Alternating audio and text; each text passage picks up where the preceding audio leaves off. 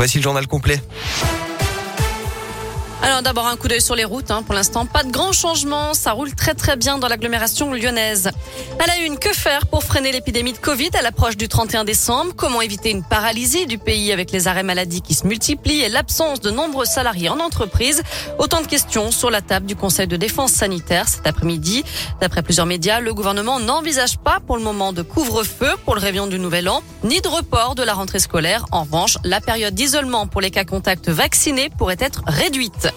Retour à Lyon où un homme de 42 ans est mort noyé dans la darse de Confluence hier. Selon le progrès, la victime était descendue à l'eau une première fois pour nager. Lorsqu'elle a voulu retourner, les policiers municipaux lui ont demandé de remonter à quai. Mais très vite, ils l'ont vu couler à pic. Son corps a été repêché sans vie. Toujours à la page des faits divers, un homme blessé au couteau dans le premier arrondissement de Lyon. Les faits sont produits mercredi dernier dans la matinée. Un homme de 17 ans sans domicile a été transporté à l'hôpital. Les témoins avaient pu décrire la scène, permettant aux policiers d'interpeller un suspect de 25 ans. Un couteau avait aussi été retrouvé dans une poubelle. Le mis en cause a reconnu les faits. Il a été jugé hier en comparution immédiate. Dans le reste de l'actu, la mort du réalisateur québécois Jean-Marc Vallée, cinéaste qui s'est fait connaître avec Crazy et à qui on doit notamment Dallas Buyers Club, nominé aux Oscars, le film Café de Flore ou encore la série Big Little Lies. Il s'est éteint le jour de Noël à l'âge de 58 ans.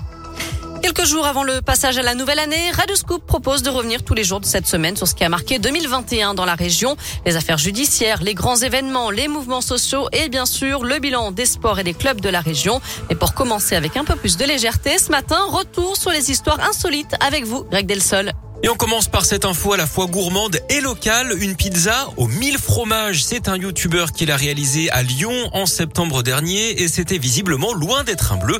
Alors pour être précis, il y avait 834 fromages différents dessus, suffisant pour entrer dans le livre des records. Les juges ont dû galérer hein, pour les compter.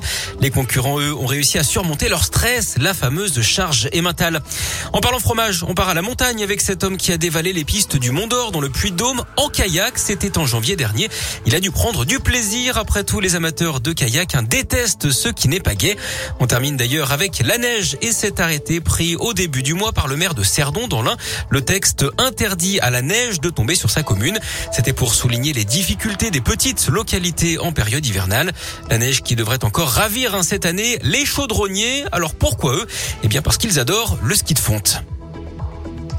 Et pour le récap, on termine avec du foot. Quelles sanctions pour les Lyonnais après les incidents lors du match Paris FC OL La commission de discipline de la fédération auditionne aujourd'hui les différentes parties et devrait annoncer sa décision en fin de journée. Elle pourrait faire rejouer le match ou décider d'un vainqueur sur tapis vert. Je rappelle que le 32e de finale de la Coupe de France avait été arrêté à la mi-temps.